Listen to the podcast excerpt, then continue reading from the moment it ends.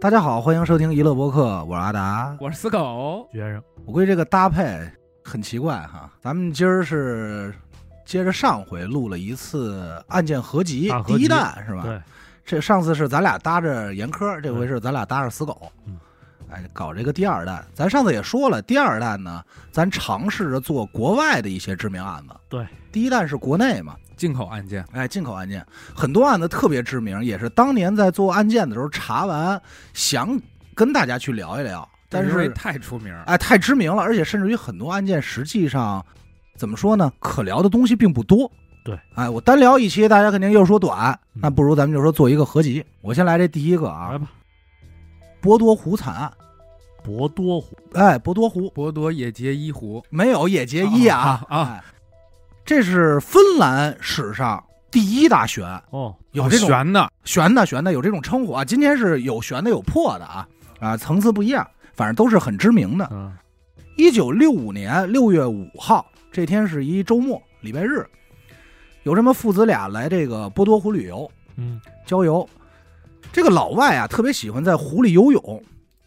是，二话没说，这爹扑通扎里头就开始游。游着游着呢，就发现湖的南面这岸上支着一帐篷，但是整个帐篷是被压塌的状态，嗯，就是塌那儿了。瘪账吧，哎，别帐篷。这父亲就好奇往前一看，那咱甭说了，肯定是出事儿了。嗯，到那儿以后呢，帐篷上都是血，还有一条腿杵在帐篷外头嘿。报警，警察到场。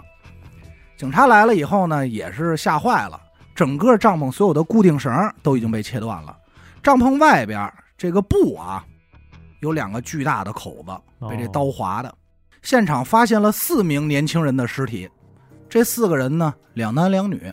两个女孩十五岁，两个男孩十八岁。哦，啊，小孩儿，哎，岁数不大，三个人在帐篷里头，一个人在帐篷外头，嗯，尸体呈现的状态也是非常惨的，嗯，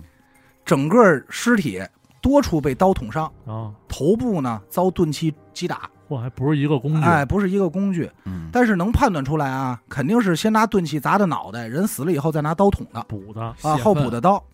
嘿，虐尸，经过警方的进一步调查，就发现帐篷外头的这个人嗯，还有着生命体征，我还活着，还活着还活着呢，就赶快送去就医。命大，值得高兴的是啊，小哥们儿给救回来了。不错，就那个身上挨过扎，脑袋挨过，啊，对，啊基本上这四个人都这样，啊，都差不多。这四个人里，这小其中这一男孩儿给救回来了。嗯当时警方也是非常高兴，因为有这种存活的被害者，这案子基本上就比较好破了。是线索多，哎，但实际上呢，就想简单了，要不也不可能是芬兰第一悬案嘛。经过这个被害者讲述，这四个人呀、是两对儿情侣，很很好很看很好理解啊。嗯第一对儿是小霞和小刚，第二对儿呢是小美和小帅，咱们这就好理解啊，好理解。被救回来的就是这小帅。据他说，案发头一天，这四这四个人骑着摩托车来到这博多湖旅游，嗯，正常玩儿。先是在这儿支好了帐篷，打会儿扑克，钓会儿鱼。等到晚上七点多的时候，就去了一个景区不远的一个小卖部，买点这个柠檬水啊、苏打水，嗯嗯，买点吃的泡泡糖就回去了。玩了一会儿，晚上十点准时回到帐篷睡觉。这小帅翻来覆去没睡着，也不知道怎么着就想起身。起身的时候发现小刚也没睡，这俩人一拍即合，说那咱外头再钓会儿鱼吧。啊，哎，就一钓就钓到凌晨四点多嘿。就在这会儿，俩人说困了，回去睡觉吧。刚睡着，半梦半醒，凶手造访，导致了这么一场悲剧。啊，小帅呢，也是头部重创的原因，根本不知道凶手是什么人。过来就啊砸弄懵了，哎，咱们也没有记起凶手的长相，就可能人说这天黑，其实不是，因为芬兰那个地理位置，其实天亮的比较早啊，啊，它时间跟咱们不太一样。到了这儿呢，咱就得想一个问题，警方也琢磨，就是这个作案动机是什么呢？对呀，这个小美，死者小美，也就是小帅的女朋友，被发现的时候下身是赤裸的，嗯，但是啊，没有被性侵过的没痕迹动。过，现场呢丢失了很多东西，但是不好判断是不是凶手拿的。为什么呢？因为在这一块儿，其实警方有一个失误，就是第一时间到达案发现场的时候，并没有封锁。博多湖又是一个旅游景区，看嗯热闹人非常多，所以就有很多人可能这儿踩一脚，那儿手踩一脚，粘的那个，哎，就给拿走了，所以不好判断。但是根据小帅的回忆，丢了这么几样东西：手表、香烟、钱包，还有这两个男孩的鞋和一把刀。这是找不着的。都还拿走，哎，警方很快就联系了当地的军队，进行了地毯式的搜索嗯，甚至还去下水打捞，但始终没有找到犯罪分子所使用的凶器。不过呢，也有一些新的发现，比如说在离帐篷不远的地方发现了一个枕头，这个枕头小帅说说了不是我们的嗯，但枕头上呢有经斑，是谁的也不知道，反正不是小刚，也不是小帅的，第三人的。嗯，两个孩子的鞋也找着了，这个鞋被丢在了大概离帐篷六百多米远的地方。哇，这鞋上还沾着血。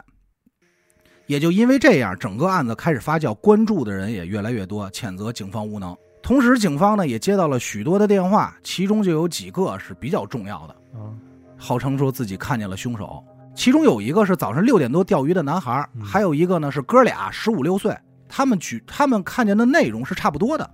都说看见一个金发背头的人嗯，早晨六点多从这个被害者的帐篷里走了出来。这个人目测呢身高大概一米七五，身上穿着浅色的上衣，底下是条深色的裤子。与此同时，警方也找到了幸存的小帅，准备进行催眠治疗，说你看看能不能回忆起凶手长什么样啊？找找细节，哎，好的结果是呢，他确实回忆起来了。他回忆这个凶手长相和刚才那两波目击证人所形容的凶手长相基本接近，啊都是金发碧眼、金发背头。背头，哎，但其实警方这块儿列为的第一嫌疑人其实就是小帅本人。啊，主要原因有这么以下几点：一是小帅所丢的那个在六百米开外的鞋，嗯这鞋上啊有三个人的血迹，但是没有小帅自己的。就是另外被害的三个人都有，但是没他的。还有重要的一点呢，就是他不是通过催眠回忆起来的吗？但是警方通过咨询医生得知一个结果，就是他受到的这种脑部创伤，经过催眠是不可能恢复记忆的，哦，所以就合理的怀疑他有可能提前知道了目击证人对这个嫌疑人的一个形容词，他就顺水推舟演了这么一出一出戏。不是，那还是不对。那人家都目击到有这么一个人了，也就是说这人应该是存在的呀。但是目击证人这事儿其实不好说，因为当时警方接到了四千多个电话，啊，你就很多的人都在上太报这个事杂儿了是吧？，对，不好判断真假，只是这两个人的信息能对上，形容的差不多。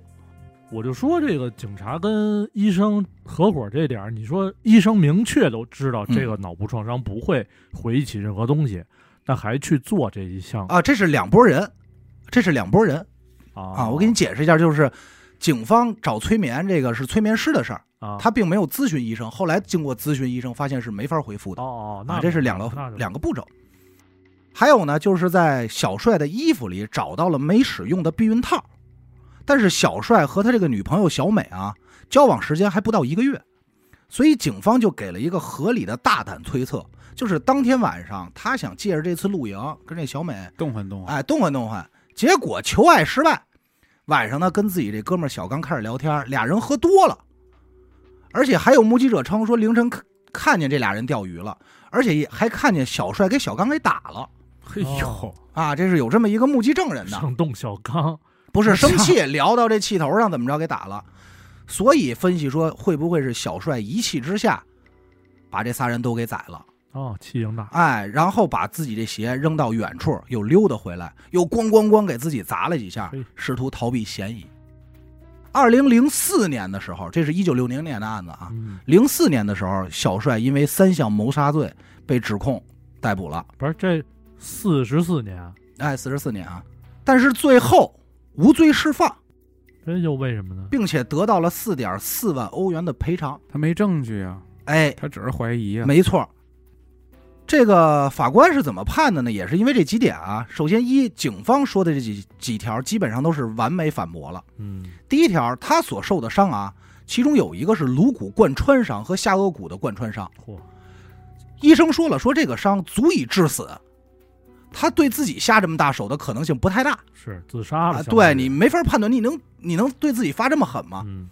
其次就是警方所谓的他检测的那双鞋，当时就质疑了，说为什么你只检测了小帅的鞋呀、小刚的鞋也丢在六百米，你怎么没检测上头的啊血是迹呀、有道理，对吧？说你不能就因为这个血迹来判断呀。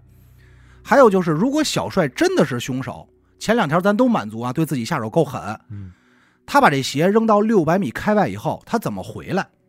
嗯，他只能光脚回来吧？对，这一路上他可是湖边儿啊，又是树林，又是泥地，那他脚上一定会沾有杂质。但是在案发现场检测的时候，给他送去就医的时候，脚上什么都没沾，干净，特干净，所以最后是证据链不足，无罪释放。嗯，讲理，再来说说这金发背头啊，这儿就不卖关子了。其实当年警方找到了一个外貌特征非常符合的人，这个人就是景区的一个小卖部老板。啊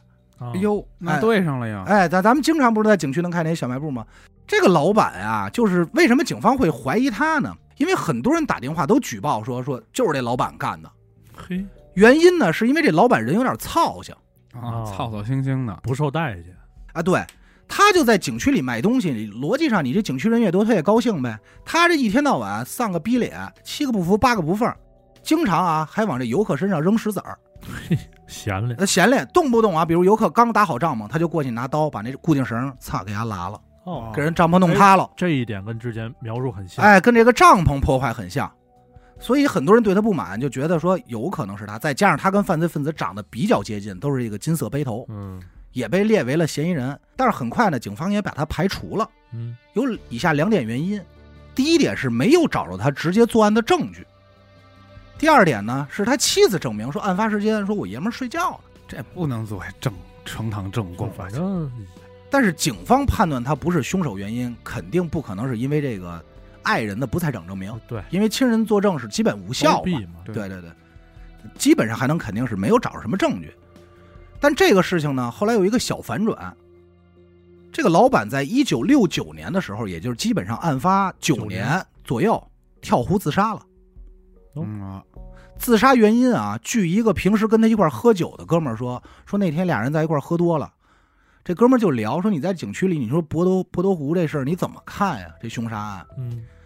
这老板就说了这么一句话，嗯说哎，其实害完人以后，我心里也挺难受的。有不知道该怎么办。这哥们儿就开句玩笑说：“你难受，你跳河死去吧。”结果这老板跳河自杀了。嘿，他真听进去了，而且当年给他作证的这个媳妇儿，在他死了以后，而且翻供了，哦，说实际上那天他没在家。虽然这么说，警方最后也是没把他列为凶手，所以没有盖棺定论人都自己都认了都不行啊，人都死了啊、人都已死了。而且啊，就是关于跳河这块儿，首先是酒友说的这个话不太可信，有点满嘴跑火车，这是其一。其二呢，这个老板啊被查出来有点精神问题，经就是他有抑郁症，所以自杀这个事儿也能理解，就能顺解顺释顺。理成章了，我觉得大几率是这哥们儿干的。你说他们去那儿玩儿，不是说去小卖部买点东西吗？嗯，他这大半夜的，谁知道这儿有人扎帐篷？啊那只有但未见小得卖是部一个小卖部啊。啊，那人就是这都回忆不出来了。现在，呃，现在就好像不是一个，因为这个案子查的时候他没有说是不是同一个老板啊，就是都是景区里买的。这个案子呢，还有第三个嫌疑人，哦也是老百姓，就是芬兰群众呼声比较高的，嗯，说就是鸭。首先，这个人啊和这个凶手长相，警方公布的这个画像啊，长得他妈一模一样。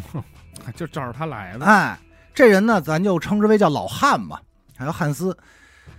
在案发以后，这个画像公布的时候，这个老汉第一时间就把头发给改了。哟，他以前是一金色背头，赶快就说赶快给我剃剃剃头发吧。然后哦弄一寸头，哎，而且他是一个德国人，参加过党卫军，就是怀疑他是不是有种族啊这些纯粹主义，哦你知道吧？是有这种东西在的。而且他的妻子曾经举报这老汉啊，多次参加恶性事件。简单来说啊，有两起案子死了三个女孩，这三个女孩的死状都是头部重伤、骨折，下体被扒干净了，但是没有被性侵。嘿，一个特殊很像啊的行为，哎，对，很像咱们刚才说的那个。但是警方呢，没有过多的去调查的主要原因，就是因为这个老汉跟他妻子关系不好，俩人很早就离婚了，所以他这妻子存在着比较明显的报复行为。嗯，在一九九七年的时候，有一个记者专门采访过这老汉，就说：“哎，我想给你出本书。”人家借这名义说：“我想给你出本书。”就混到人家都能给他出书的程度，这书叫什么呢？这书名叫《信任与死亡》。在书中啊，就含沙射影的承认了自己杀害过一个女孩，哦，就是刚才怀疑他那两起案子，就承认了其中有这么一起。书里还直接问过这个老汉说：“博多湖这案子跟你有关系吗？”他是这么回答的：“他说，我的这个回答不得不让你失望了，我不会承认，但我也不否认，我不想谈论这件事儿的细节。你这人是哎，就有点变相给不是大，怎么听着有点像吹牛逼呢？哎，这不好说，因为啊老汉被采访的时候，那是你想，他是九七年，其实那时候他已经基本上快死了，是就接受完采访没几天，这人就去世了。所以其实他的内容也有可能是被记者杜撰的，也有可能当时就是想他们怎么说怎么说了，对，所以不好被证实。所以这个案子通过最后很长的时间一段调查，最终也是没有一个结论，始终没法找到到底凶手是谁。悬着呗，但是在芬兰当地啊，这个事儿太有名了，所以经常有家长会以这件事儿吓唬孩子，哦说你表现不好，我带你去博多湖。所以那会儿在芬兰有一个特别知名的乐队，啊，我这叫博德湖之子嘛，哎，邱正福的说 COB，说的是这个啊对，说的就是这个案子。啊，他叫博多湖之子，其实也是在讲那个活下来这的几个孩，子哎，这几个孩子，包括活下来的这个事儿。这几个乐队成员小时候就是被这听故着事，这长大了，哎，就吓唬他妈，就老吓说怕了你再闹再闹，我他妈给你送博多湖去。就好像咱们组乐队叫大马猴啊，对大对，就是这意思。 大马猴乐队一样。呃，值得说一下啊，这个乐队呢的名字呢也是以这个案件的原型起的，嗯所以他每张专辑都会收录一首取材于博多湖惨案的音乐歌曲，就是可能是根据现场收声啊或怎么着一些材料编的歌。采样，哦哎，这就这基本上成为这乐队传统了。啊，这一个哎一个小彩蛋，我记得那会儿反正他还来北京演过出嘛，挺有名反的。正大家别听啊，一个悬死，一般人听不了。我这个基本上就是芬兰最著名的一个案子了。哦，哎，当时看的时候也是第一时间想跟大家分享一下，但实际上整个案子呢过程也知道并没有那么曲折，而且悬疑点也很怪，老是感觉要不是在那个时代，这案子其实很好破。嗯，但其实我觉得这个这种露营的被这种随机路人杀的这种不好弄，没对上头儿也没无冤无仇。就是我感觉更像是随机杀人你，知道，呃，就前两年有一事儿，在呃百里画廊啊，啊俩小两口儿露营嗯，就被杀了，就是你上哪儿找去？招谁惹谁了？就对，就有可能碰着什么歹人了，对，就是你不好判断。如果对凶手真的就是精神病的话，这事儿就废了随机啊，这事儿可能可就能废了。当地那种什么那种那种坏人什么的，啊你为钱为财为色还好解决，你完全没目的随机杀人，你对真是不好破。我来吧，我来接一个日本的，嗯跟这个所谓的新兴宗教有点关系。嗯原本这个案子呀，应该是叫东京地铁沙林事件啊啊，沙沙林林毒气嘛。啊，有名儿哦有名哦儿，毒气啊、哦日地铁毒气吧？对我知道那个。但实际上呢，它是什么呀？它是奥姆真理教的事儿。哦啊，有宗教的事儿，对，呃，我先大概说一下背景啊，哎，就是在日本的这个七八十年代，吃饭呀、穿衣啊已经不是问题了。嗯随着这个经济稳步增长，整个社会的状态呢，就是全民拜金，啊，就是发展最快那几年，嗯对有钱，有有钱。一旦把这个物质解决了，那相对的精神层面就有了这个空洞了。嗯然后很多人就开始琢磨，说我自己的价值何在呢？嗯哎，有没有除了金钱、名利以外的追求？所以说，这些寻求精神出路的人啊，就给这些新兴宗教开辟了一个市场，其中就是有这个奥姆真理教。啊，那咱先说说这个奥姆真理教的创始人，他叫麻原彰晃，我记得是一胖子吧，挺胖。一嗯大胡子，啊，长得反正挺长头发挺挺磕碜的那么一对个，啊他呀，眼睛有病啊，小时候就送到这个盲人学校嘛。嗯，但他不是全盲，就是一只眼睛是失明，但另一只呢还有这个差不多百分之四十的视力。嗯反正就这一点，他就在学校开始作威作福了，因为他有优势嘛，啊哦，对，能他看得跟见。他跟前头其他的孩子不一样，对，也加上自己骚高闷壮、啊老老欺负人，在二十五岁的时候就加入了一个新兴的宗教，开始接触这个佛教，但应该是另一种小另外歪的，就跟咱们理解的不是常规的那呃，种，对对对。然后呢，就根据佛教的一些词汇给自己改名了，就叫麻原彰晃。八十年代初挺牛逼，自己创办了一个超能力补习班儿，特异功能这块儿的，啊哎，这地儿还真有人去。主要课程是什么呢？就是瑜伽、打坐。然后后来根据这个梵文的发音，把补习班改成了奥姆会嗯啊，啊，成立了一个会，就不断的借用这些佛教元素吧，反正开始塑造自己的这些形象。这麻原彰晃啊，让摄影师给自己拍了一个用超能力浮空打坐的照片。合成的吧？有可能跟那小伟是坐蹦床上啊，那么着一拍一张啊，反正就是看上去是一个浮空打坐的状态，啊。那会儿好像也没有什么 PS 呃，应该是有了，但是可能很多人不知道，咱也不好说。他屁不屁，他就蹦起来录一下，呃拍一张呗。对，它有可能就是纯物理对，物理特效。纯腿快，对，收腿快你，应该做这个动作不难我吧？可以，啊是吧？但是打不开 了，啊，大盘，就直接拍地下，对，那跳起来那打盘哪天咱给，要不这期封面就你来这个动就作，蹲地 下了。这照片一出来吧，很多人都信啊，对吧？因为那会儿都不知道什么虚假的东西嘛。说因为那会儿是官媒出来，报纸嘛，大家就会觉得报纸的东西信服度比较高。反正这一下，这信徒就来了，信徒来了呢，钱也来了。那、那肯定人多嘛，有了钱之后，这麻原彰晃就说：“我操，我得使点钱，我上尼泊尔，我深造一下子，啊，能买机票了呀。进修了，都往那边扎，反正玩这些的。”反正回来之后，就跟这一帮信徒们就说：“说我已经达到了某种境界，学会了，哎，那我懂了，我成了，成了，我又他妈成成了，，操！嗯，哎，反正随后啊，这个奥姆真理教也就成立了，嗯，然后在东京就买了一块地，给当做总部，真有钱，麻原彰晃自己当教主。”这一下呢，相当于把体制改了嘛，很多人就开始产生疑问了，各种各样的问题吧，嗯就开始选择退教。嗯，说我这来这学超能力的呀，这这财务这边就开始头疼了，说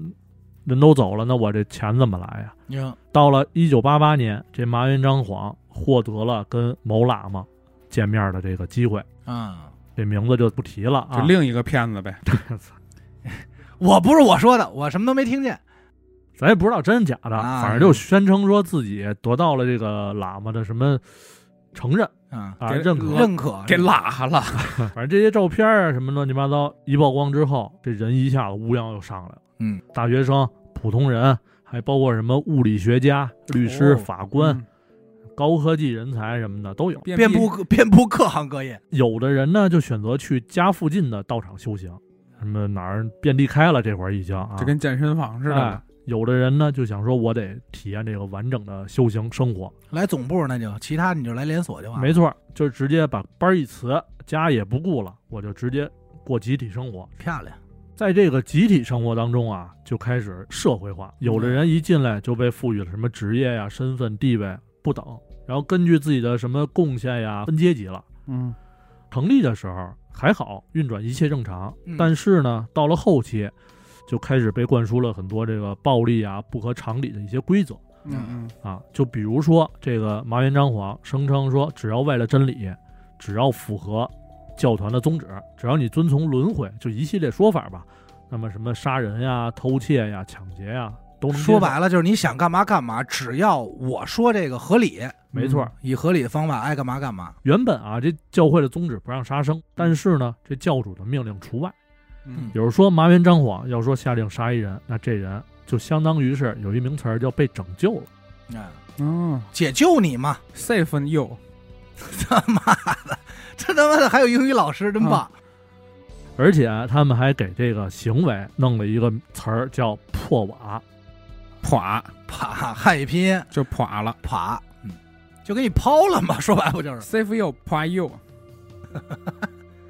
紧接着就出事儿了呀。就是八八年的时候，有一个男信徒说：“你们这些事儿开始就我不太接受了，我不想跟这儿待了。”跟人申请说能不能回家修行，嗯，还挺客气。打招呼了呀。但是呢，这麻原彰晃一琢磨说：“操，这小子可是报社的，啊，别出去给我散去。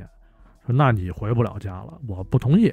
最后呢，反正是叫了这么五个人，给垮了，给垮了，杀人分尸。就开头了。对，教众越来越多，麻原彰晃也是分身乏力了，就说说你们呀，可以通过本教主的一部分啊，跟我近距离接触。嗯，一部一分，部分操，之后呢，又延伸出来一些周边，啊，洗澡水、哎头发丝儿、哎啊嗨唾液、血液， 他反妈正的洗澡水是按鳖精那么卖的吗？啊，操！什么居林对对，村嗯泥儿啊都有，我想知道什么价位啊？够，一根头发丝儿一千多人民币。我操！一伙这你哥现在你买明星的估计也没这价儿吧？那那不是。日本人是真有，咱咱这么说，咱们电台有没有 要的啊？啊，要我咱们这哎便宜，我给你二两头发，不，咱没二两，咱们便宜。就一百一根儿就行。也也可以吧十块一根儿，我都给他 别瞎说了，他妈 的嗯出事儿了，到时候。紧接着大事儿又来了，就好多人不就开始质疑了嘛。然后就有一个人找了一个日本女记者，啊，也是教会里的人是吧？但是这记者不是记者呢，又结合了另外一个人，这个人就是致力于对抗邪教，啊，他能看透这这些个事儿吗？就专门日本跟他反着干的。日本司马南，嗯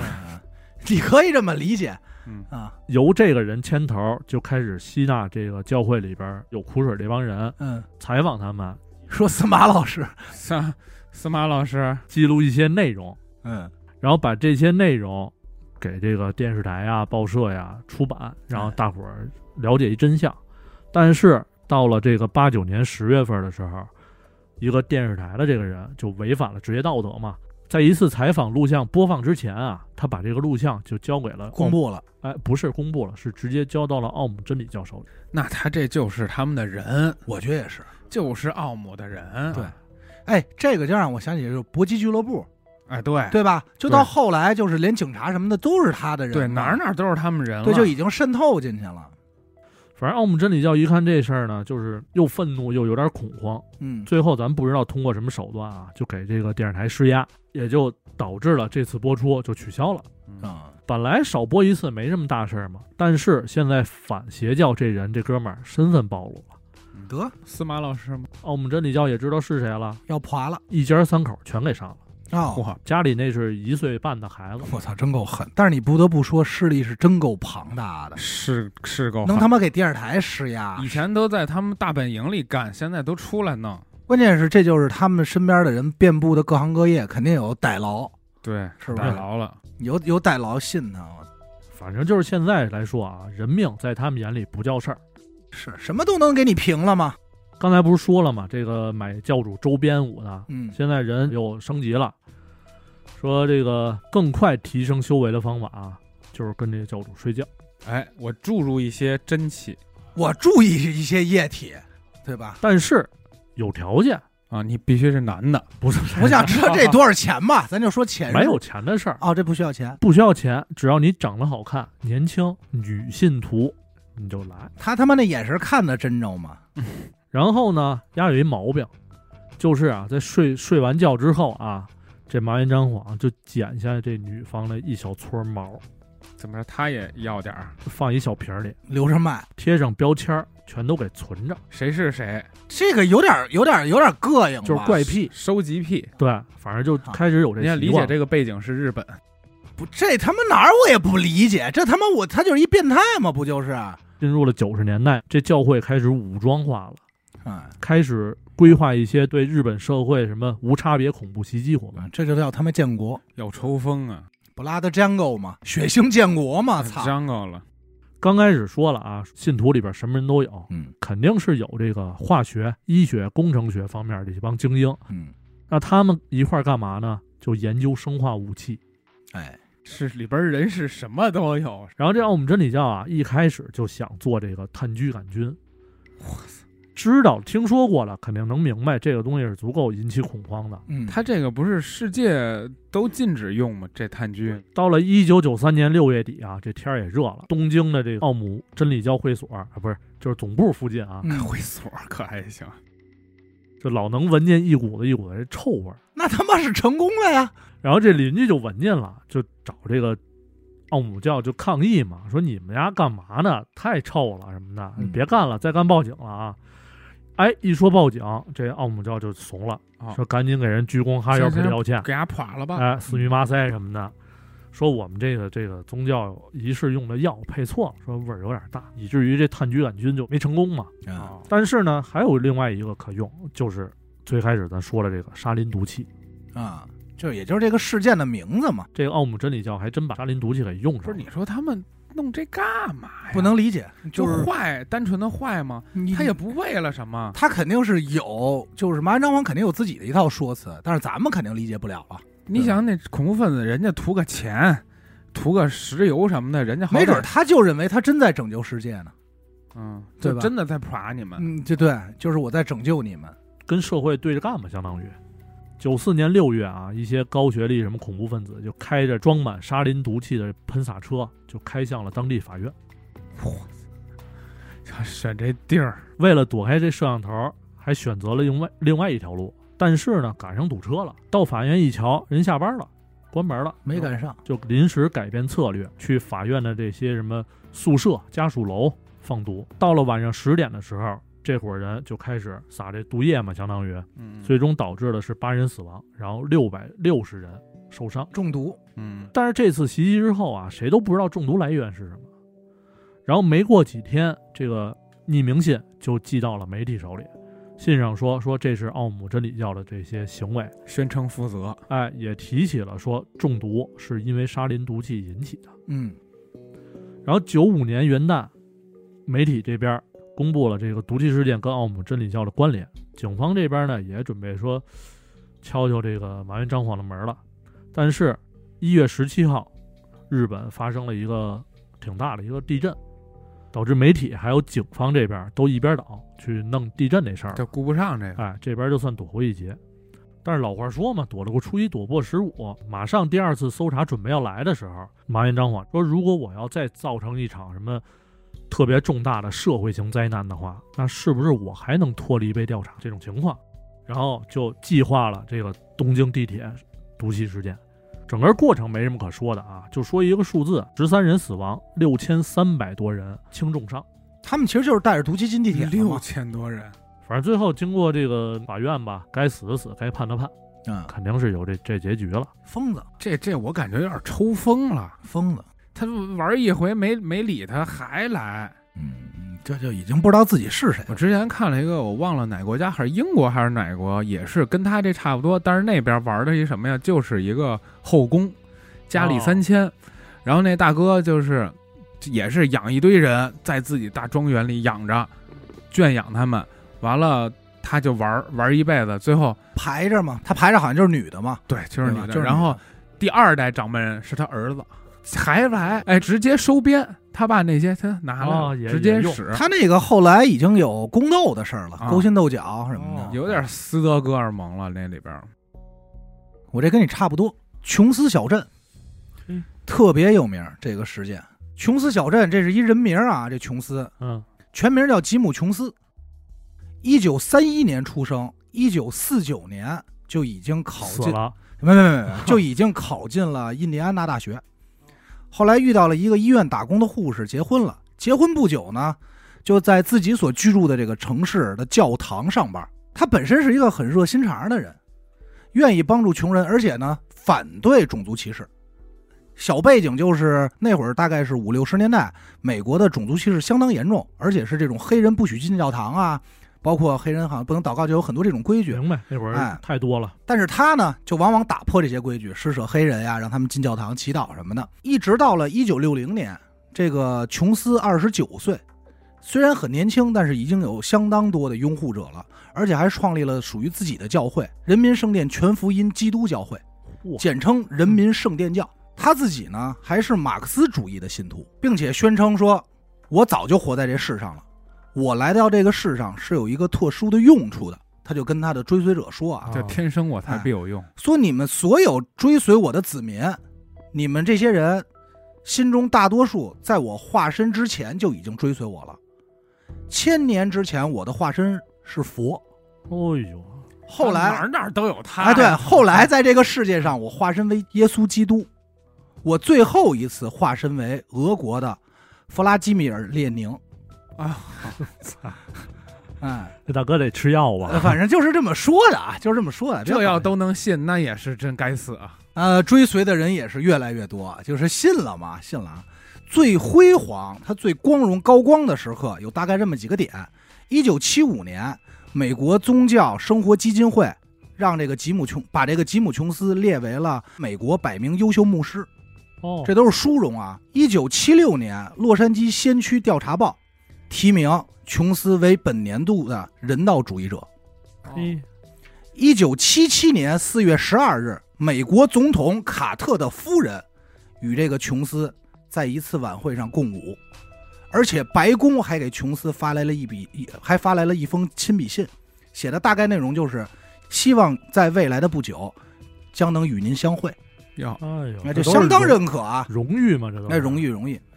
这个人民圣殿教啊，其实也是存在着一些问题的。啊首先，第一个问题跟刚才你说的差不多，就是阶层问题。啊，琼斯的权力最高，第二层呢，他所封的这个第二层的人称之为天使，大概有十五到二十人组成，这些人都是他的好朋友、好兄弟，走得近一点儿。接下来这一层呢，叫计划委员会。一下就 low 了这名儿哎，这这这英这中文翻译过来啊，哦叫计划委员会。就还有一吹，人大概多了点儿，一百多人嗯。这一百多人呢，基本上全是慕名而来的，像什么中高级的知识分子、中产阶级比较有钱，啊哎，，都是这哎些。能力者带资进组的这帮这些人的目的呢，主要是负责扩张和发展人民圣殿教，负责宣传这块儿。最后是最底层的，也就是普通的老百姓，就是咱们这种，还有比较穷的人，嗯信徒呗，哎，他们主要负责共同劳动，然后把自己的财财物啊、财产全部上交。嚯全部。琼斯是有严格规定的，放弃一切以后才能说明你是虔诚的嗯。如果你选择了加入我们，你就要上交所有财物。在这点上，这个琼斯是一视同仁，每个人每个月，哪怕说是说靠这个社会养老金活着的，交钱嘿啊，一视同仁，非常狠。有一些用在了慈善募捐活动，还有一些是教会内部活动，组织啊、吃饭呀、什么的。经费金问，剩下的就中饱私囊了。在一九七七年的时候，吉姆·琼斯的账上已经拥有了一千五百万美金，啊，这相当巨大的财富了啊，应该比你那奥姆真理教有有钱多了。是教会还规定，夫妻性生活必须申报，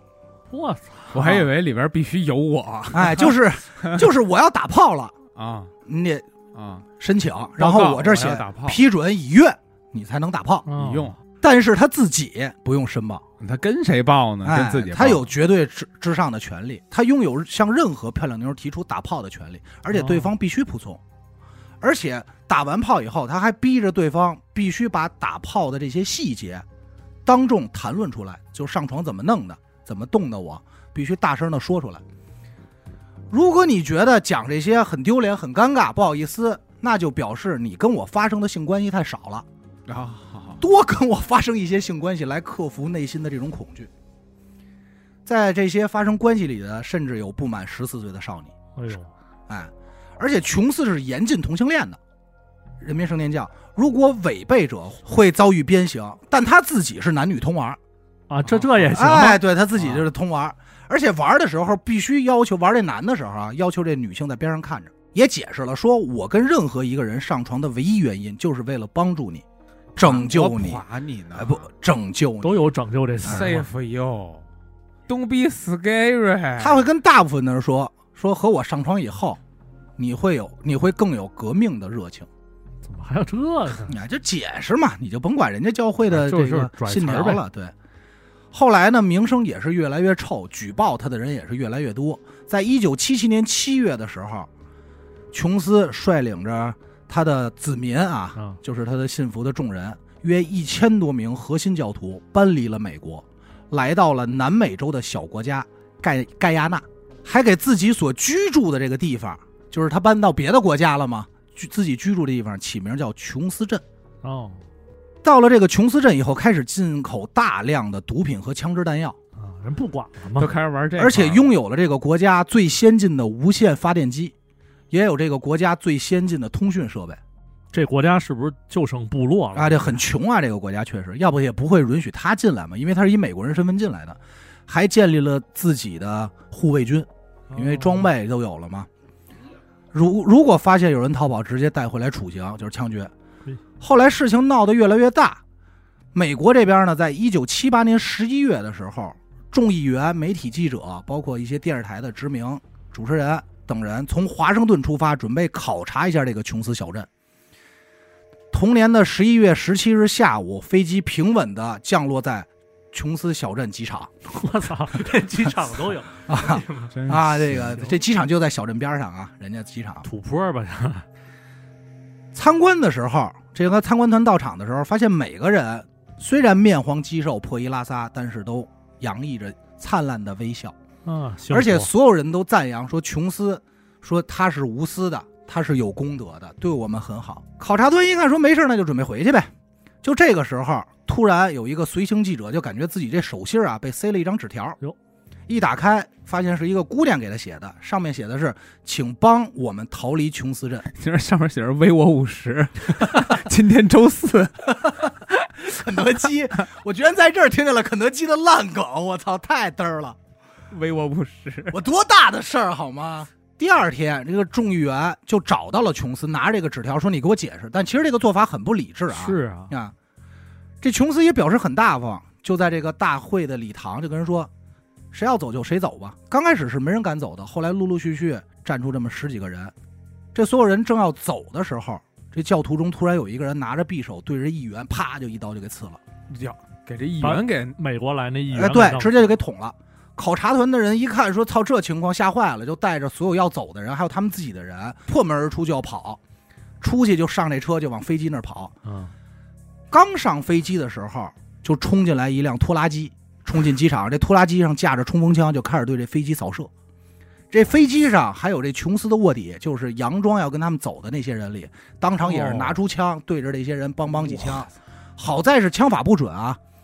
只打死两个人，后来就被缴械了。最终飞机是飞走了，也死了不少人。嗯，肯定的，当天晚上，也就是十一月十八日，这个琼斯把所有人召集到自己这个大厅，嗯，把众徒、把众教徒聚集起来，同时打开了一段录音，录下了自己说的话，时长四十四分钟。后来这段录音被称之为“死亡录音”，大概内容啊就是怂恿所有人集体自杀，哦，就是我这儿快没完蛋了，你们哎得，跟、因为他知道那边已经逃回去了嘛，出事儿了，哎肯定出事儿了。他其实呢对所有的这个信徒啊进行过两次的自杀培训，并且给这个集体自杀这个行动起了一个名字叫“白夜”。每个人，包括儿童，被要求排好队，他们每个人会拿到一瓶红色的液体，并告诉他们这个液体有毒，喝完之后四十五分钟就死了。第一个喝下这个毒药的是一个女教徒，确切来说，她不应该是第一个，因为第一个是她怀里抱着不满一岁的孩子，啊，这边拿着注射器吸完以后给孩子打完，然后自己喝，死了。琼斯的要求是父母必须先给孩子喝，然后才能自杀，啊，这是很变态啊。十一月十九号上午，大约有三百名当地的军人和警察全副武装姗姗来迟。等来到琼斯镇的时候，全是尸体，有老人，有成年人，孩子，男的女的，每个人都是紧紧握着对方手趴在地上死的。还发现很多尸体并不是服毒死的，而是被枪杀的。哦，就不愿意服的呗，盘点了一下，一共是九百零八具尸体，其中包括二百七十六名儿童，但是其中啊还有八十四人逃过一劫，这就是当时在外头还没回来，出去干活种地的那帮，哦，哎，逃过这么一劫。上夜班儿的，这个就是美国非常著名的琼斯镇自杀事件， 那琼斯自己呢？也死了，也死了，也是美国现代史上的一个巨大污点，就是他其实不太愿意去去承认或去聊这个事儿，你知道吧？特别严重，因为之前这个是吧，还都接见过，又给了这么高的评价，结果闹成这样，非常恐怖啊！这个现场有照片，但大家不要看了啊，还是呃，我再来说一个比较近的吧，韩国的事儿，媒体那边没有给他起出这官方的名字，嗯但是呢，咱这边就管它叫宝蓝案，宝蓝案，对，叫宝蓝，因为是一孩子嘛，嗯，这事儿呢挺近，二零二一年二月十一号，这不是疫情那年的事儿吗？，对，嗯呃，起因是什么呢？是一房东就给另外一个人叫姓姓石，咱就管她叫老石，一嗯女的，就给她打电话，说你你闺女已经搬走了，你过来打扫一下房间，因为我啊要还租下一家的可能。这老石呢，就是叫上自己相当于老伴儿吧，其实岁数都不大啊。嗯，俩人一开门，就发现这个自自己的这个外孙女宝兰嗯，躺在屋里，那哦宝蓝是一个孩子，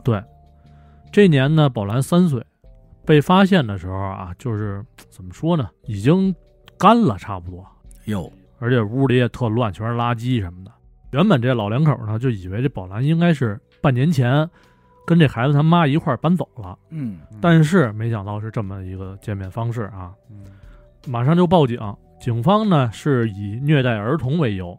就逮捕了这个二十二岁的宝兰他妈，叫小金。孩子他母亲嘛，对，宝兰呢是小金跟前夫所生的，呃，在十九岁的时候生下的第一胎，也啊是来之不易，因为之前呀、总是什么流产呀、乱七八糟，可能自己的原因吧。夫妻二人是对这孩子是宠爱有加，但是时间一长呢，这小金就开始对这孩子爱答不理的，就不再关注这孩子。他自己闺女不喜欢，哎，就不知道为什么，而且那时候也年轻嘛，因为毕竟案发时才二十二岁嘛，嗯，年轻贪玩儿，又开始出入一些什么酒吧呀、夜店之类的这这种地方。他老爷们儿姓洪，小洪也看出来了，说是不是有事儿啊？在外头是不是背着我出轨了，还是怎么着？啊感这觉脑袋上那有顶帽子，啊、有点绿。反正这俩人就隔阂就开始越来越大，直到小红发现自己媳妇儿怀上别人的孩子之后，这段婚姻也就告一段落。是这不结束还能怎么办呀？哎得认头啊，二零二零年四月份，这俩人离婚了。小金呢就带着这个宝兰租住在父母家楼上，等于回娘家了，差不多住一块儿。但是还得交房租，啊，对，咱不知道什么构造，是公寓啊、还是什啊么行别墅，这乱七明白八糟的。八月的时候，这个小金还有她现任这男朋友不是怀孕了吗？嗯，结婚了，然后还发朋友圈说说我得带着这个宝兰什么的，跟现任我们一家四口好好过日子。但是啊，这一切都是表象，因为他压根儿就没想带着孩子走。怎么说？他跟警方说什么呢？说说我这儿马上要生孩子了，嗯，我自己没那个精力，而且家里也没什么钱了，我没法再照顾这孩子嘛。嗯，就直接就把孩子给扔家了，就这么着就走了。按常理来说啊，他走了，这宝兰三岁嘛，对吧？也会走路，会开门了吧？三岁会吗？四狗差不多。啊，差就不多嗯就已经可以做到这些了。对。那出于本能，这些什么恐惧啊、害怕呀、还有饥饿，那这孩子应该得整出一些动静儿吧，嗯，对吧？但是呢，邻居还有住在这个楼下的什么姥姥、姥爷、老石跟老金两口子，没听见任何动静儿。嗯，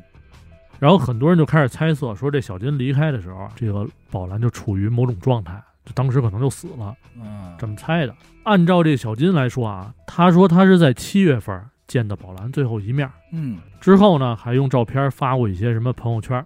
但是有朋友就跟他说说我看看这孩子呀怎么着的，他就说不行，生病了，啊就给拒绝了，说你别看。嗯，那这里头肯定有事儿啊。哎，而这时候这小金还领着政府给这个宝兰发了什么每月五十万韩元的津贴。嗯，那到底是什么原因，这小金不愿意抚养宝兰呢？反正随着案件的调查啊，反转马上就来了。嗯，为了调查，这警方呢就给这个小金两口子啊跟宝兰做了一个亲子鉴定，嗯，这一家三口嘛。三月十一号，这结果出来了。按照常识来说啊，亲子间的这个 DNA 应该都是百分之九十九点九匹配什么的，对对吧？嗯但是宝兰的 DNA 不光跟小红，也就是他爸没关系，跟他妈也只是部分匹配，啊，也不也不是他的，能听明白吧？我现在有点乱了。就是说白了，这个宝兰就不是这两口子孩子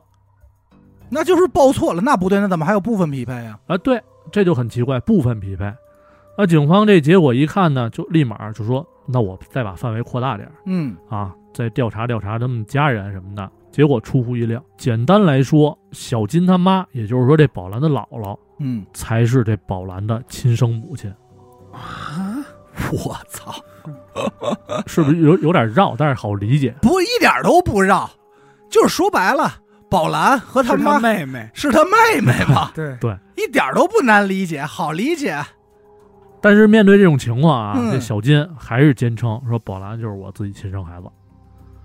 那他这宝兰老了，是老石呢，也同样是在否定说我就没有没再生过别的孩子。这俩人啊，都认为是这个 DNA 检测肯定是有问题的，嗯你验错了。那面对这些质疑，这警方也是说，那行，那我多给你测测呗，嗯就找了其他的第三方机构啊，乱七八糟多测几次，结果还是一样。就是她是他妹妹，对，这老石才跟宝兰是母女关系。老来得女儿，这个老石老伴儿，这老金跟嗯宝兰没任何关系。嗯，老爷不是孩子的亲爹，对，就是就是我这么理解没错吧？对，老爷不是外孙女的亲爹嘛？而费尔进啊，警方马上就逮捕了这个所谓的姥姥啊，啊。但是面对多重压力，这孩子他姥姥依然一口咬定说：“我没生过别的孩子啊，我不知道。”这他妈证据都啊摆你面前了，你不知道？但是呢，警方在这个姥姥写给这个老爷的信里边又发现了一些端倪。嗯信是这么说的啊，说说我对调查结果啊一无所知。如果当初早一点报警，会不会不是现在的结果？反正这话说的有点摸不着头脑嘛，对吧？就好像是他知道里头什么事儿、啊说的是哪个事儿呢？其实呢，在宝发现宝兰的前一天，这孩子他姥姥就独自打开了这房门，发现了宝兰，嗯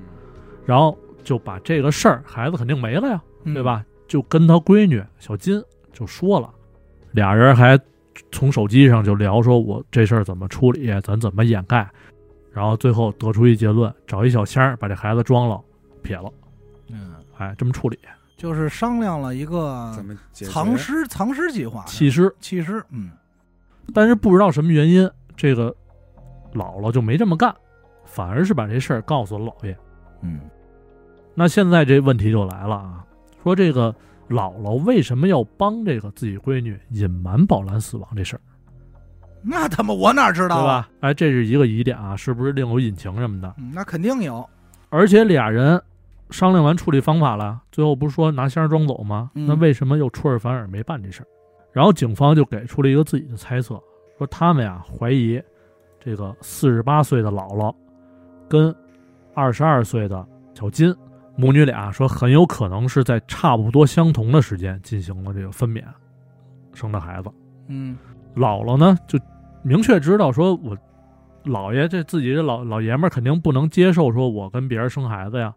于是就跟小金这孩子进行了一调包。嗯，那接下来狸这猫换太子，哎这问题又来了，小金生这孩子去哪儿？对，因为小金怀孕，就是孩子他妈怀孕这事儿确定的，对吧？对，哎，我我不懂啊，我想问一下，就是有存在说这人真的不这么不显怀的吗？有好多也那会个有上上学的那个都生了都不人啊，都也不知道是哈、反正就是也能藏呗。那至此呢，这案件也就是从一个孩子被虐待致死变成了得需要寻找另一个孩子下落了这个问题，那是对吧？亲失生踪的那了找不着了，多哎自己、多他妈一妹妹啊呀、那由于这个案件特殊性啊，警方就说说，如果找不到这宝兰的亲生父亲，嗯那这个孩子他姥姥很可能因为证据不足被释放。咱不知道法律怎么怎么去判这个事儿啊，就可能怕这种嗯风险嘛。说找到亲生父亲才能说击溃他这个心理防线。那他妈哪儿找去啊？对呀、你这么大事儿谁敢承认啊？那警方也干了这事儿了，嗯就是找遍了所有孩子他姥姥身边的所有男性啊嗯，包括接触过了什么饭馆的老板，嗯快递员、送牛奶的，乱七八糟吧，都做了 DNA 检测，没一个人对得上。因为这个宝兰呢是三年前出生的嘛，所以警方也调查了姥姥三四年前的社交圈子。嗯但是呢，她一年前换过手机，运营商保留的记录也有限，嗯，所以这条线索也算是断了。肯定是没联系了。就这么说吧，孩子孩子的亲生父亲都不知道有这孩子，应该对这一点都不不确定。对吧？这你要让我总结，这这这是一破鞋案啊！孩子死是一谜，正经生下来孩子被替换那去哪儿了？这也是一谜吧？对。而且这事儿咱要这么说，你你要发生在早几年八九十年代，还能理，咱不说理解啊，那时候监控啊各方面啊，医院护理还没有那么不健全。不健全，对吧？很有可能登记错了，也有报错的。嗯对，二一年了，对吧？好多甚至一出生叫指纹啊什么，他都已经记录了。那接下来就是另外一个疑点了，嗯就是这个姥姥是怎么做到刚才不说了显怀不显怀的事儿吗？嗯，就是她这一系列行为，包括怀孕到分娩，都是悄无声息的，对啊，就没人看出来。因为这个这个姥姥她还有一大闺女，就是小金的姐姐，嗯还有跟这个她老爷们儿都说了，说生活这么长时间就没见这个她肚子大过，而且也没有说出现一一般产妇生完孩子之后会出现的一些症状，嗯，身子虚啊呀、什么之类的。反正她怎么做到瞒天过海的，这也不确定。嗯，还是说就有一种可能，说这一家子人不熟，彼此之间就不互相关注。你这存在这个可能性啊，也有这个有可能可能就是姥姥有姥姥的阴谋，闺女有闺女的想法嘛。然后呢，这警方又走访了这个姥姥熟人儿，就有人证实了，说二零一八年一月份，这个姥姥在上班的地方请过假，而且这段时间显得是比较臃肿的，穿衣服也比平时的大。那警方呢就把这个她生孩子日期锁定在了一八年一月到三月，之后就开始走访当地以及附近的，就是一百七十多家这个妇产医院，也没找着记录。没找着，完全没找着，这线索也算是断了。紧接着查他这个使用的笔记本电脑，就查到了几条搜索内容，一个是自助分娩，还一个就是分娩准备这些这不实锤了，差不多自己这不就需要这些东西嘛。因为小金是在医院生的孩子，他没必要去准备这些内容，所以这一点肯定是放在这姥姥身上的。嗯，但是，一八年这个姥姥也是四十五岁了，也算高龄产妇了，很危险。然后警方就琢磨了，说会不会借用别人身份生个孩子呀什么的？那要真是这样，那难度更大。还是那点，就是这不是当年了，这二一年了，好多都是电子入党的。还得去查说有分娩记录，但是没有孩子出生申请记录的这些人，就很麻烦。然后再就是什么呀？如果说是姥姥跟这个闺女自己闺女换的孩子进行了交换，那什么时候交换的？他目的是什么？反正各种谜团吧。但这个事儿确实挺匪夷所思的，不太好找着一个特合理的理由。我我我分析，他这闺女这孩子可能就没活，那在医院呢？在医院，如果要一孩子死了，他肯定会有一些然后他我感觉他妈大概他这孩子呀是谁也不能说，谁也就不自己闺女也能不能告诉，呃，跟闺女估计是知道这事儿，说但是呢，就掩人耳目，你就给我养了这孩子了，那这亲生的就没哦活。不知道怎么着了，没活卖了还是怎么着的？我特早之前看见一个新闻，就就是比如说拿你举例子吧，就是你跟你媳妇儿结婚，生了一个孩子，但生下这孩子是你弟弟，按基因来说是你弟弟，就跟你是兄弟，就是跟你不太像，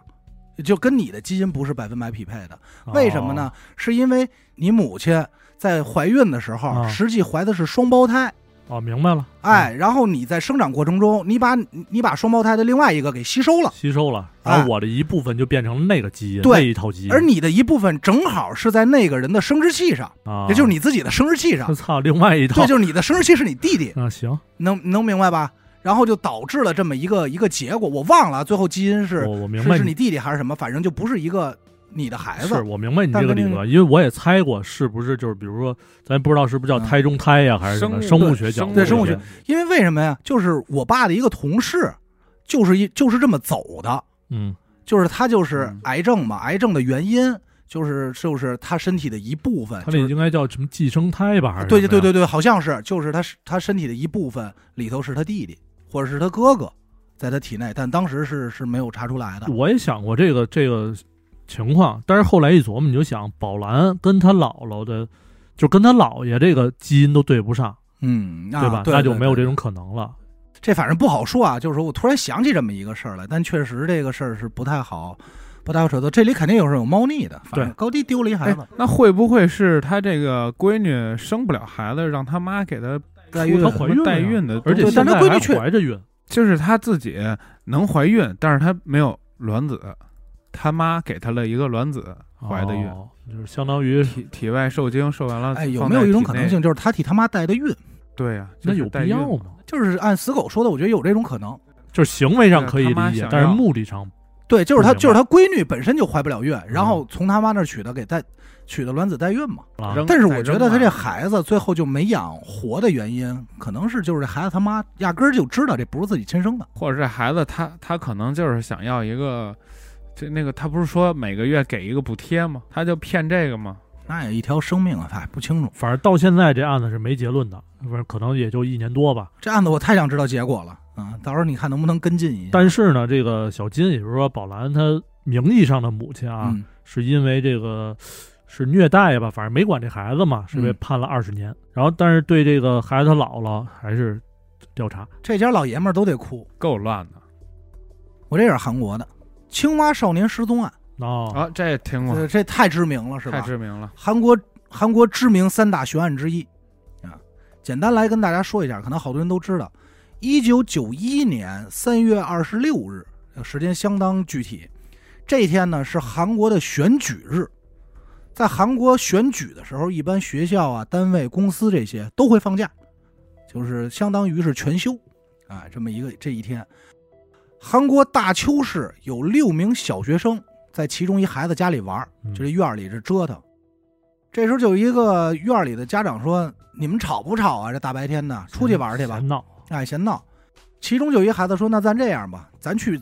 咱们后头这个卧龙山上抓蝾螈去吧。”但是因为“蝾螈”这个词儿啊，就是好多人不知道是什么啊，也不好理解，所以当时呢，警方就说：“咱们就用青蛙代替蝾螈 吧。靠，”能明白吧这？个意思哎，都因为都是类似于四脚这种爬行动物嘛，所以这个案子被称为“青蛙少年”。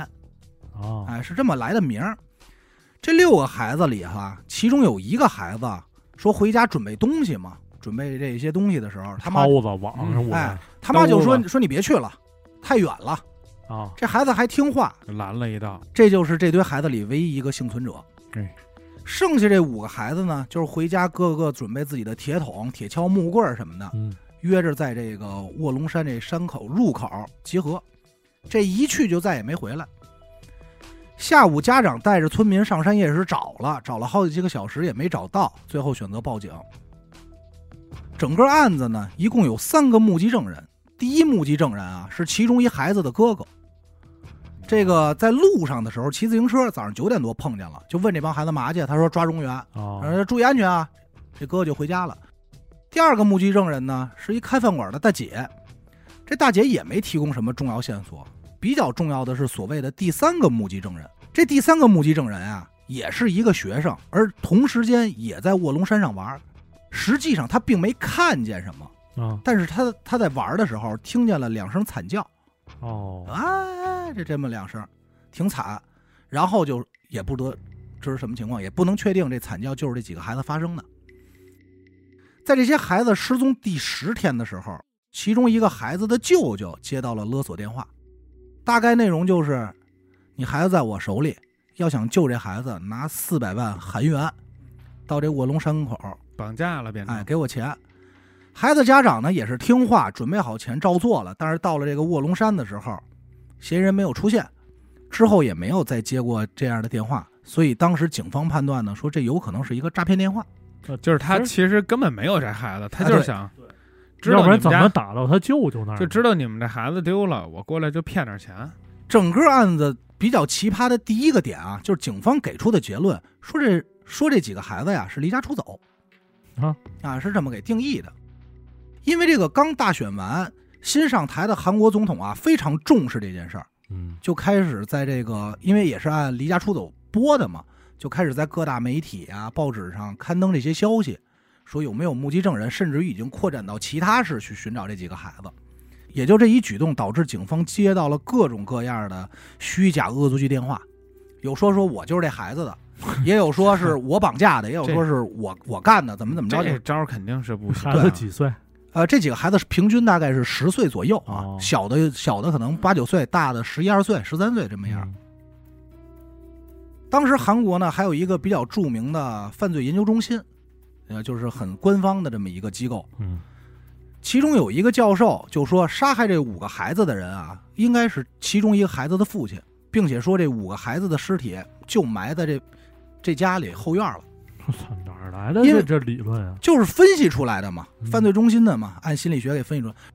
由于它属于这种比较权威的机构给出来的判断，所以警方也是第一时间去调查了这个嫌疑人，去人家把墙都刨了、挖开了，结果什么都没挖着。这个教授呢，也是被光荣的开除了。这个时候呢，就有一些民间说法，因为始终没有找着孩子嘛，就说这几个孩子呀，应该是他妈被抓朝鲜去了，会有抓走做人体实验。因为那个时期正好是朝鲜跟韩国，他们以前也不是那会儿就常年紧张，你知道吧？？一直就有这种民他间这说法，个这个他们丢这山是边界吗？不是，其实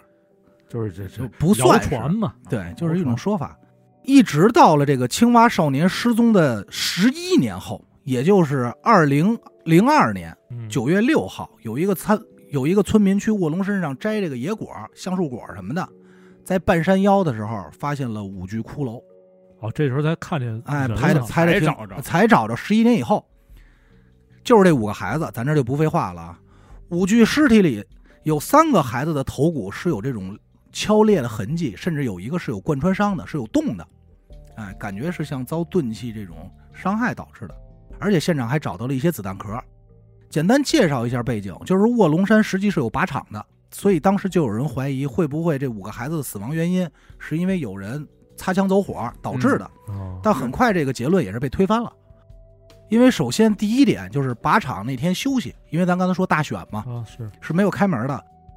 其次呢，就是你要误伤误伤五个孩子，其实还是挺有难度的。你这是穿糖葫芦的事儿啊，呃一哦枪五杀不可能，对，比较难。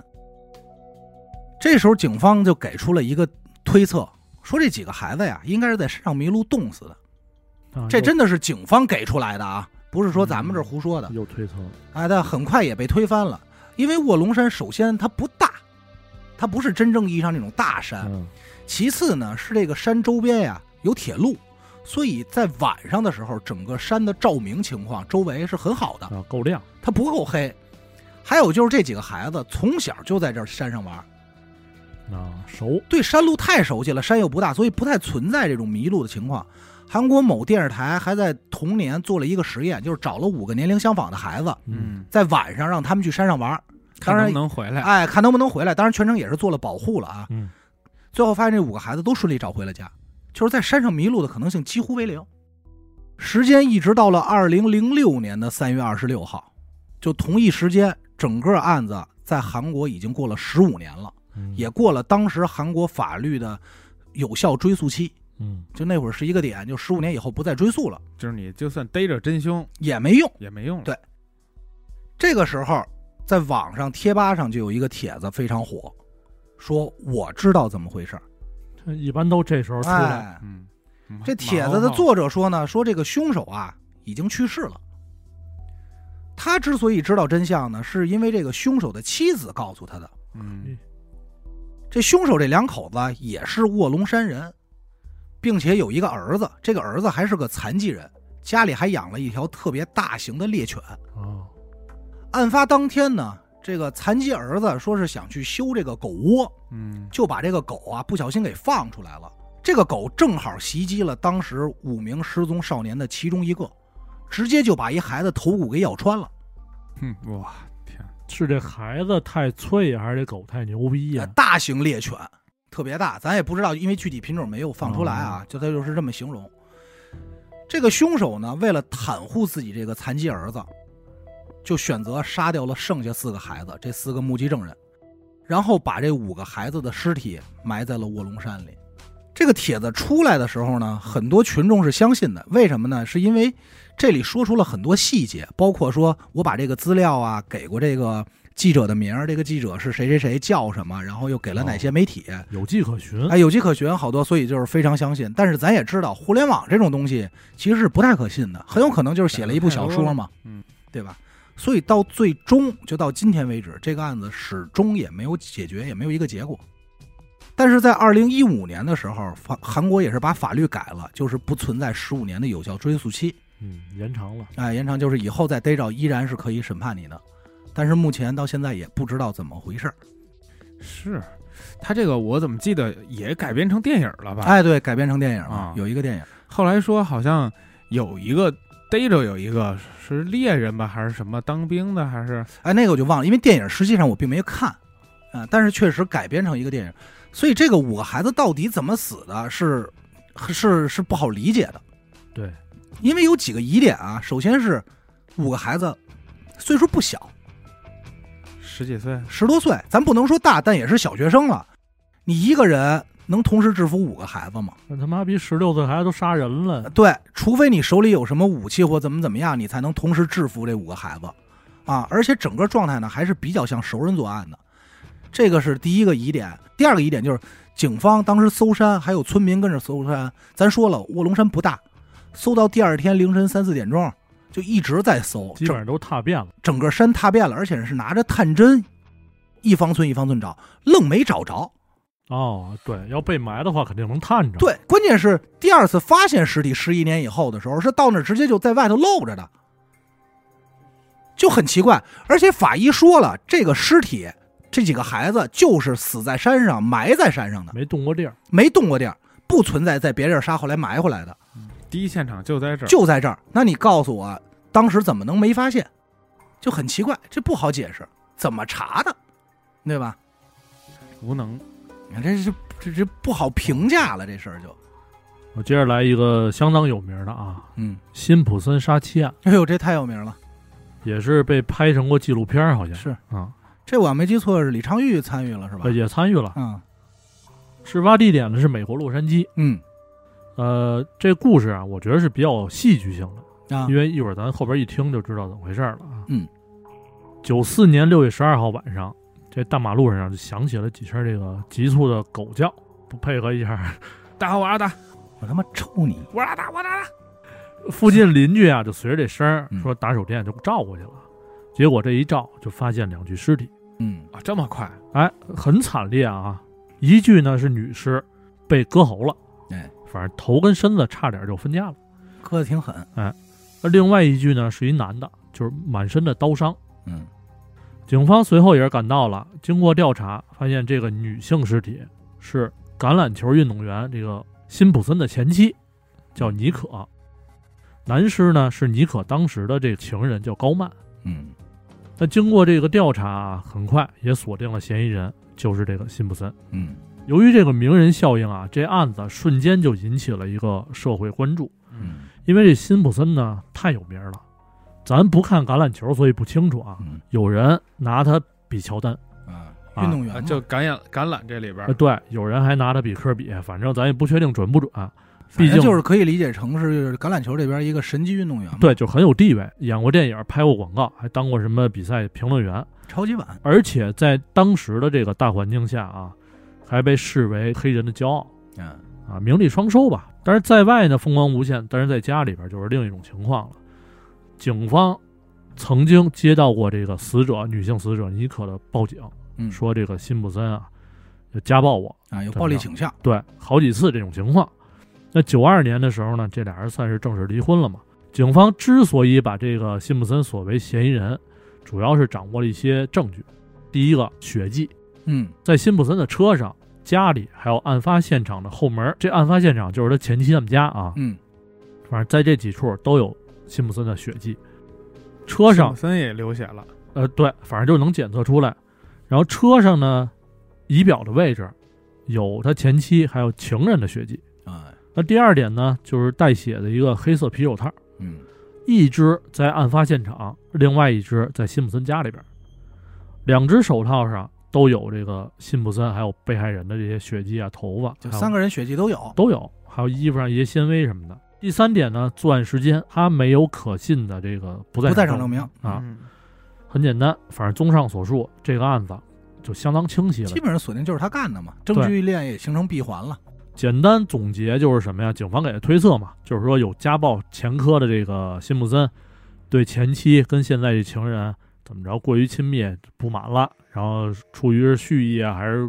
过失杀人啊什么的都有可能吧。就是为情嘛，然后情绪激动。反正人证物证都有，警方就决定这个。就拿人，那与此同时呢，辛普森这边肯定也是得着信儿了嘛，对吧？嗯就没闲着。知道这事儿以后，一方面就是赶紧避开这些媒体，因为太有名了；那另一方面呢，就赶紧托人弄呛的说请各大律师。那就在这个律师团队给他想各种办法，什么各种制定计划的时候，警方这边逮捕令下来了。嗯哦，律师团队赶紧就想办法说怎么拖延、找借口之类的吧，对吧？不二辛普森嘛，对，嗯肯定的呀。但是没想到，这辛普森写了一封信，嗯这信呢是诀别信嗯，具体内容就不说了啊，大概意思就是说，这我走了。嗯而且这律师团队包括警方在找这人，找不着了，就这么失踪了。嗯，嗯，嫌疑越来越大。那这消息呢，警方就觉得说他肯定是畏罪潜逃啊，对对吧？？就赶紧说公布这个辛普森的车型号什么的，车牌号，赶紧找，很快就有了收获。有人打电话就说说，在这个加州的高速公路上发现辛普森这吉普车了，嗯，行踪。由此也就上演了一出追车大战。嗯当时这个警方就发现辛普森带着枪，而且情绪很不稳定，对也就没有选择强制的逮捕，而是开车跟随。反正这块儿就得说一嘴美国民众喜闻乐见的电视直播节目了啊，对，美国好像是有这臭毛啊，病。对，咱也不知道出于什么原因，就是一般这种警察开车追人情况都直直接进行实时转转播嘛。嗯而这次追车，也就是历史上最受关注的事件之一。嗯反正时间过了三个钟头啊，警方也顺利逮捕他了。很简单，简短截说吧，这辛普森就直接被带上法庭了。嗯其实这个案子核心的戏弧是在这场官司上。对，我记得嗯这案子最乱的是庭审，刚才说了啊，这案子是显而易见的。那辛普森这边的律师团队就得做好万全的准备嘛。嗯辩护团队的阵容也是非常强大啊，都是比较有实力的。紧接着大啊就腕律师，就是这个庭审开始了。咱先说这个，呃，控方这边啊，首先控方第一步先把一个证人请出来了，应该是受害人的妹妹，说这个辛普森家暴啊怎么着的，就把之前那点事儿他又提了一遍。然后辩方这边就指认这个警察说，在采取什么 DNA 啊、检验啊这些过程当中不合程序，明白？嗯呃常打的一张牌嘛，而且法官还专门就吃这一套，嗯，只要你不合法，不是合法取证，法官就基本上就是不承认这条证据，这张牌打出来之后，控方那边就就懵了一下，嗯，说你们要拿这逮我，我确实也没什么好说的，因为也没法解释清楚当时怎么取证、怎么去做的调查嘛。然后控方这边就出绝招了，因为刚才不是说了吗？证据那边不有一双手套吗？嗯，就玩这个证据链闭环这个，对，然后那边就说拿这手套上来，这手套我想让辛普森戴一下。哎，哎，辛普森也是没没含糊，这是特别知名的一个环节，，对，最重要的一个环节，辛普森戴上之后，你能明显看到这个手套它小，他应该是戴不上，呃戴上就了不好戴，看过的都知道啊，就是它其实包裹的不完整，呃对，就是戴一半儿嘛，相当于。然后呢，这一下这个证据就很说服这个陪审团了。嗯，那这手套这事儿一出，就相当于控方自己打自己脸嘛，对吧？紧接着辩方这边追了一脚，还是根据刚才那个取证合理合法性，说说采取辛普森血液的时候，这一管儿应该是多少毫升？六毫升好像是。嗯，但是最后到谁谁谁手里的时候，就剩四点五了，哎，有遗失，哎，少了那一点五去哪儿了？而且当时这个辛普森这边的律师团队还打了一张特别重要的牌，哎就是这个种族，种族歧视，因为抓他的这个洛杉矶警察局在之前的一些记录当中，是对黑人是有一些歧视行为的。对，律师会拿着这些问题去跟陪审团说事儿。对，因为我要没记错的话，其实这是一个案子打官司闹得最厉害的一个点呃，对，相当就是它厉害涉及到人权和种族问题了，而且这个是美国，大家也知道，在美国这是一个非常敏感的话题，嗯这是这案子闹得最厉害的一个点。这个案子呀，它给上升高度了，这是辩护律师团队玩的一个团儿，咱们可以这么理解，人就吃这碗饭呢。就是从这儿你就跟突破我口聊谁杀的人，我跟你聊种我族种族，黑人命贵，就是你们欺负黑人，这一下很多人就接受不了我只了。不过是杀了两个人，你们就想要我偿命？你怎么能证明就是我杀人因为我啊？黑人，首先你怎么证明我杀人啊？对，就是好多线索它是存在疑问的，而且不是说反驳他那些证据取证不不合法。我这么跟你，说，啊，因为我是黑人，所以你取证的时候不合法，你不尊重我了。对，哎，你不尊重黑人了，知道吗？嗯嗯啊啊我黑怎么了？嗯嗯，那你嘎操我操！所以这一下这个案子就是变成了不敢判不不敢判败败诉。陪审团的压力是非常大的。，对，反正最后结果啊很简单，陪审团经过了一系列讨论，最终宣布是辛普森无罪。对，但是这无罪一出来，社社会面上就乱了。嗯，白人那一波加上有色人人种这一波，白人那边就说说你们他妈草菅人命，嗯为什么不公正判决怎么着的？但是黑人那边就欢呼啊、我们胜利了什么的，嗯对吧？这两波一下就开始冲突起来了。说白了，啊打的不是一场架，对，但是他给放一块儿了，就不是说的一码事儿，对对吧？不。好理了。这个案子也然后那谁那个布什也出来说怎么着调和啊，乱七嗯八糟的，最后这事儿也是这案子吧，反正最后也是 就这和么稀泥对搁置了。嗯，我没记错，最后辛普森就是无罪释放嘛？呃，辛普森在这个案子上是无罪释放的，对，但是呢，这个被害人啊，被害人的前妻跟那个情人嘛，嗯，人家里人不干呀，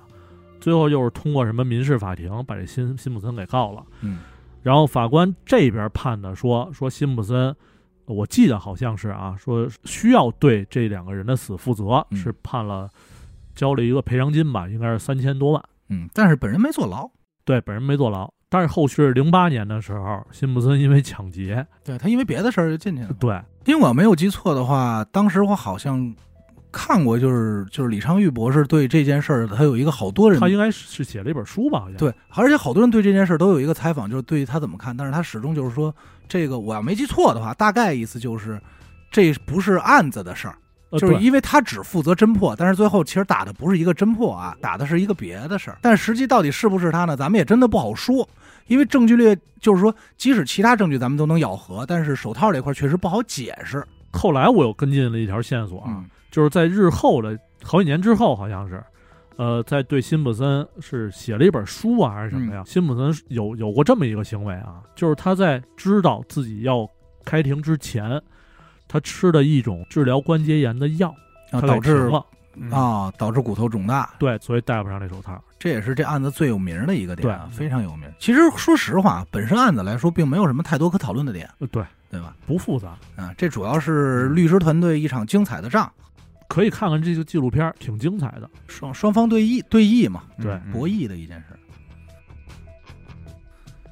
我来一个吧，高智商犯罪，嗯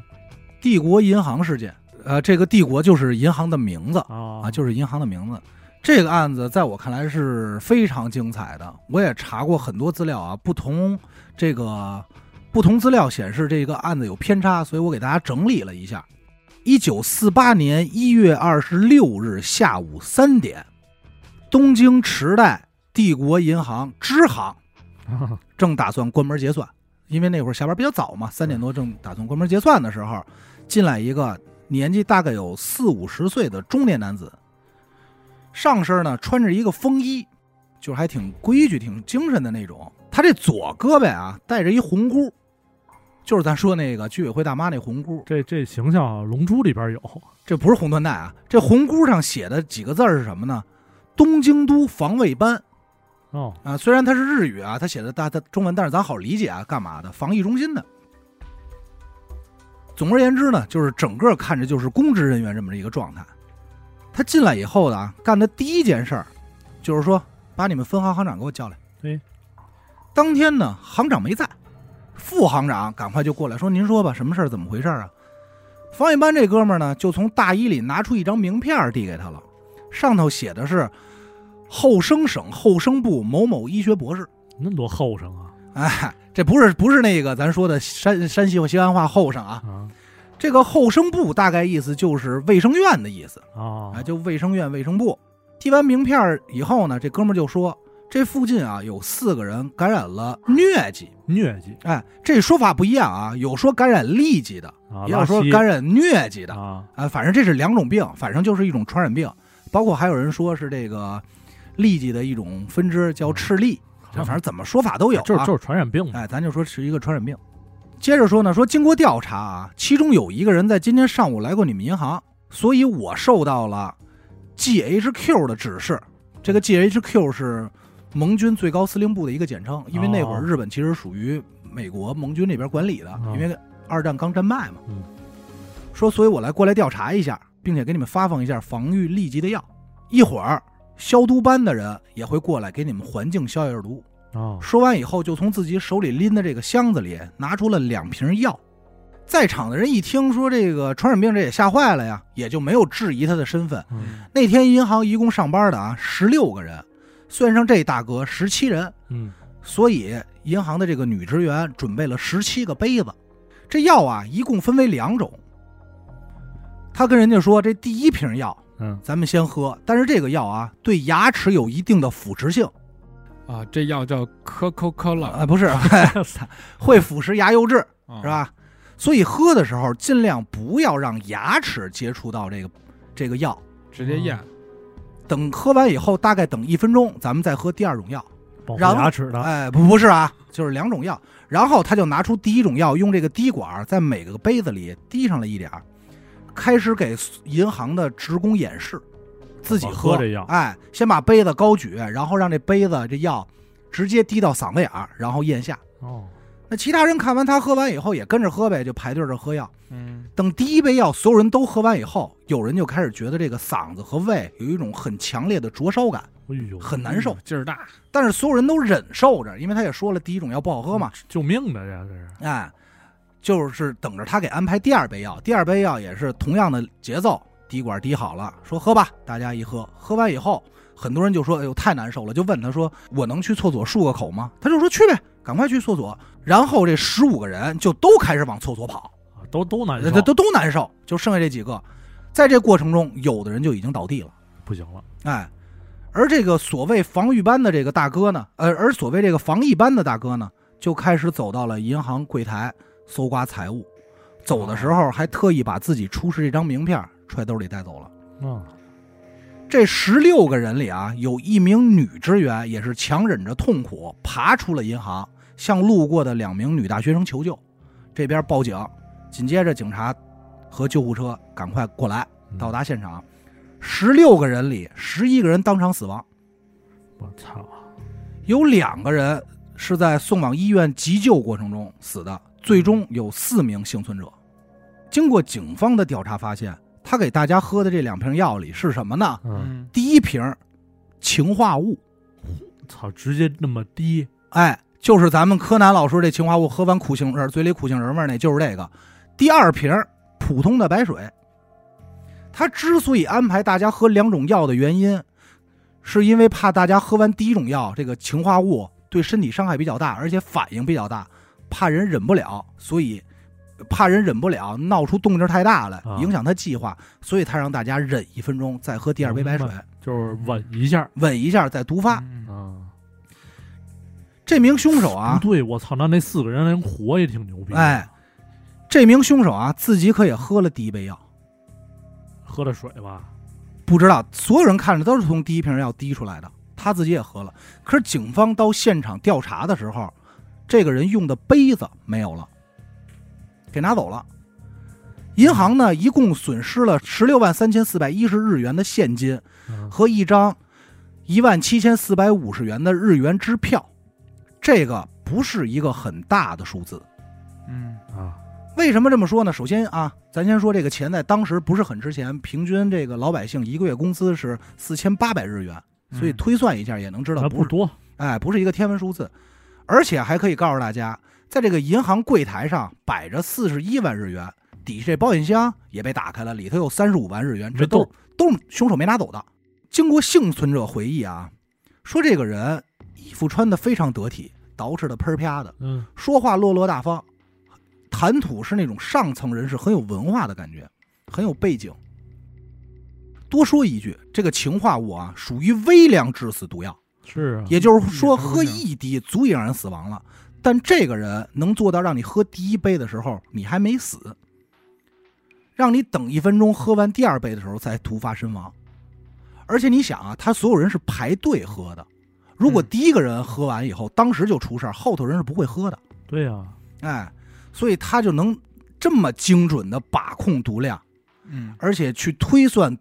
毒发的时间，说明这个人有着超高的医学知识和医学背景。不是他妈原来七三幺的吧？哎，学医的一定是高材生，要不就是化学家，你要不你不可能这么把控拿捏的这么准，太难了。嗯算时间是吧？哎，很难。经过警方的调查发现啊，这种类似的事件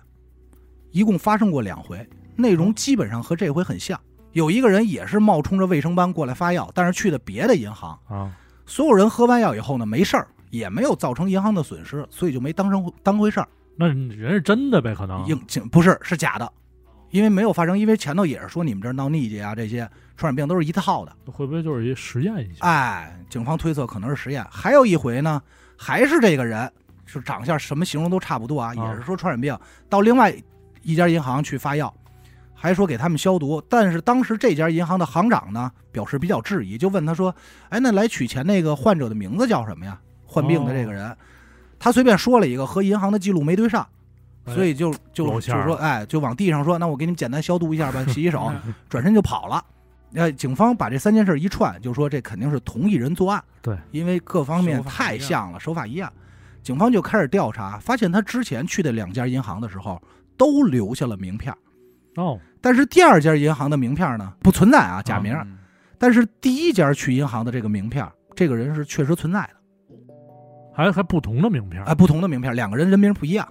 这个真实存在名片的这个人还是一个心非常细的人，他确实是医学博士。嗯，他一共啊就印了一百张名片儿，因为他名字里有特殊字，所以这个字是需要特殊印的。所以哦开，版，哎，打开版，所以当时他就没有印这么多。而且这个人心细到什么程度啊？嗯，这名片儿他一共发了九十四张，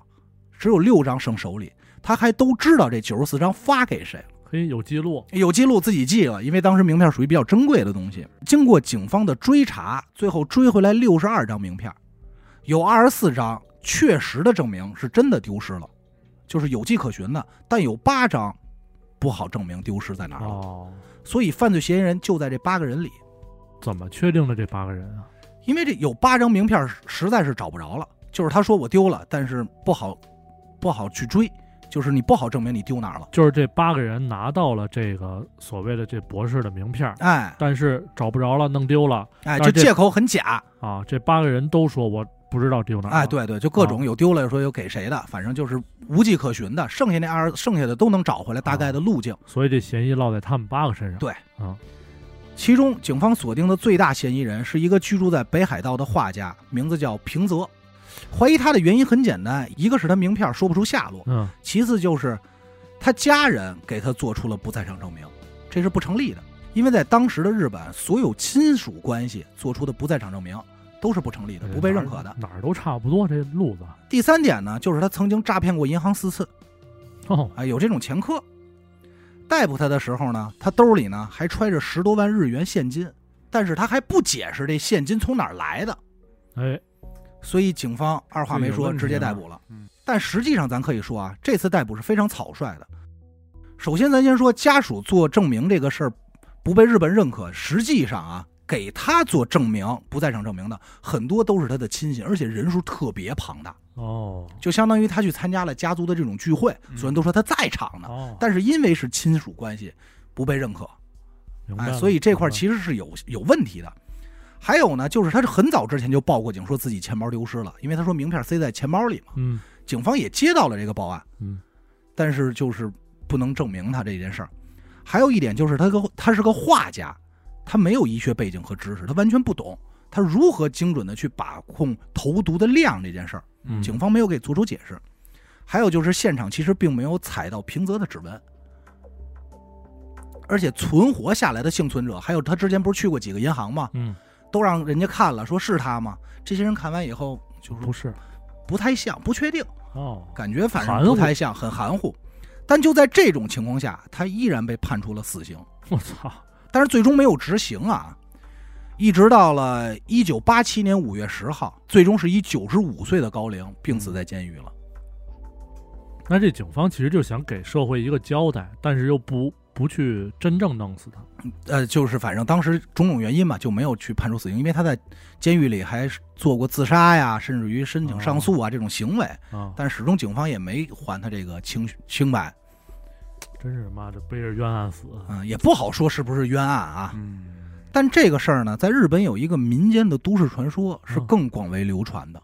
就是大家更愿意信的。据说啊，警方根据当时投毒的这种状态，而且能把毒药把控到这种精准的程度，就怀疑到了日本某一个生化部队。我刚才说的嘛，哎，我可什么都没说啊。啊，嗯仨数字儿，当时呢也调查了这个部队，但是在调查过程中就被美军给制止喊停了，说不让查，嗯，别查了。但是这事儿怎么爆出来的呢？是大概在七八十年代的时候被媒体才给爆出来，就那时候日本也不太受美军所控制了。嗯，据说啊，这个部队有一个医学博士，是他干的，甚至于连人名都给爆出来了。但是这哦其实，但是到底具体怎么回事，这是一个都市传说，不好证实。那这人那会儿还活着吗？哎，好像已经死了啊，爆出来的时候好像已经死了。我觉得死而且无对证啊，哎，而但这个人的长相，包括他的年龄，其实更符合凶手，哦，包括他对这种药剂的把控啊，等等等等，哎，更像是他干的。而且其实这件事儿能判断出来啊，凶手的目的其实不是为钱，更想是想试试这个毒品或者这个这个药的杀人过程。没地儿做实验去了。哎，特别像是这个，因为你像为钱的话，这么多钱他都不拿，何必取这点儿呢？但这个案子我真的觉得挺牛逼的手法，这在日本也相当有名啊。就是他这嗯个嗯中间细节的把控，对这个人，我感觉他应该演练很多次，但实际上他只去银行试过两回。他是中间如何去以这种身份唬人、谈吐自如的状态、沉着冷静的状态去分药，然后还能把控量，就很难。对演演戏嘛嗯，对吧？这高智商犯罪，因为最牛逼的点就是你如何去精准的把控人这个犯病时间、中毒时间。对，所有人喝完踩死，多一点儿当场死。少一点儿死不了，很难把控，这个高超了。那它如果说是氰化物，应该也是另外一种变种之类的吧？嗯因为不是就是氰普通氰化物是必必死吗？呃，这个咱没有查，但是它属于微量致死，就是说白了，不需要那么大量就足以致死了，所以它得微量级的那种去哦调就控。稀释完了之后再去怎么对调控？但你说他拿谁做的实验呢？又对吧？他能来推断出这个并发时间，有高技术级，很高级的。但是这个案子在今天可能好破，因为有摄像头了嘛。嗯，对，一逮一准儿。你今儿听完，你觉得哪个案子对你印象最深啊？这几个我，其实你大部分也都听说我过，对，是吧其实我都听过。我觉得那几个那个邪教那个一杀杀一片那个，我觉得有点有点都不能理解。太不好了吧？就是不太好理解，是吧？你玩儿，你挣钱能行？对呀、更你骗更变点态一点钱就骗点钱，你真进去了，他可能真把自己当那个 GCS 了， 我操，